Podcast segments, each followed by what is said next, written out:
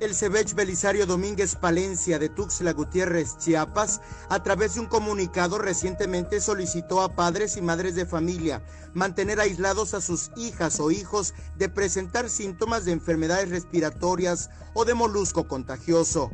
En el comunicado de fecha lunes 27 de junio, la decana institución detalló que el molusco contagioso es un virus que causa lesiones cutáneas. Y no, no necesariamente es de transmisión sexual. El molusco contagioso es una enfermedad viral que es este, predominante en niños y en adolescentes. Eh, su contacto o su contagio es con el roce de la piel contaminada o lesionada o bien por el intercambio o uso de, toallas, sandalias o usar este, piscinas o baños contaminados con este virus. Algunos de los síntomas son pápulas perladas rosadas, redondeadas en forma de cúpula que contienen líquido blanquecino en su interior, las cuales hacen que el virus se extienda a otras partes del cuerpo mediante el roce o rascado.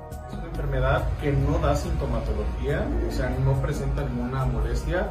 Sin embargo, eh, cuando los niños o los adolescentes se, rascan o, o empiezan a manipular estas lesiones, pues obviamente empieza a generar un síntoma de ardor o de comezón, pero en sí la enfermedad no presenta ningún síntoma.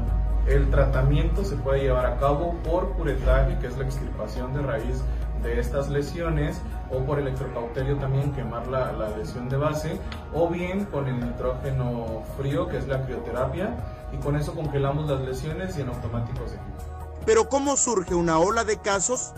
Es la lluvia, la humedad es un factor determinante, pero también la higiene personal. Es una enfermedad, eh, pues sí se puede llamar predominante en temporadas de humedad y lluvia.